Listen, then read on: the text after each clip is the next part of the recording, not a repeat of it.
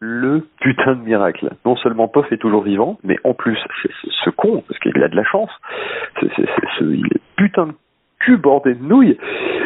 Je me suis fait chier, moi, à venir de Colomiers jusqu'à la, colline de Pêche David. Ça m'a fait, ça m'a fait euh, trois heures, euh, trois heures de, de, de, de, trajet.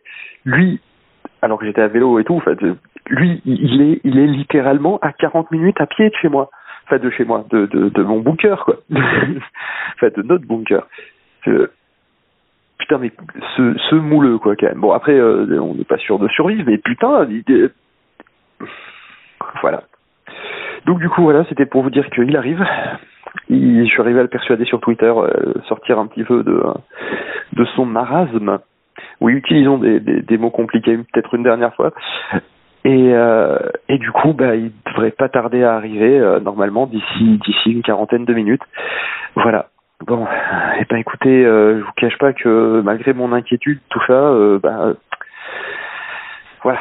Puis avec la chance qu'il a, il va forcément nous apporter de la chance. Ça va être notre petit porte-bonheur à nous, en fait, hein, à ce niveau-là. Hein, je veux dire, non, mais sans, sans déconner, quoi.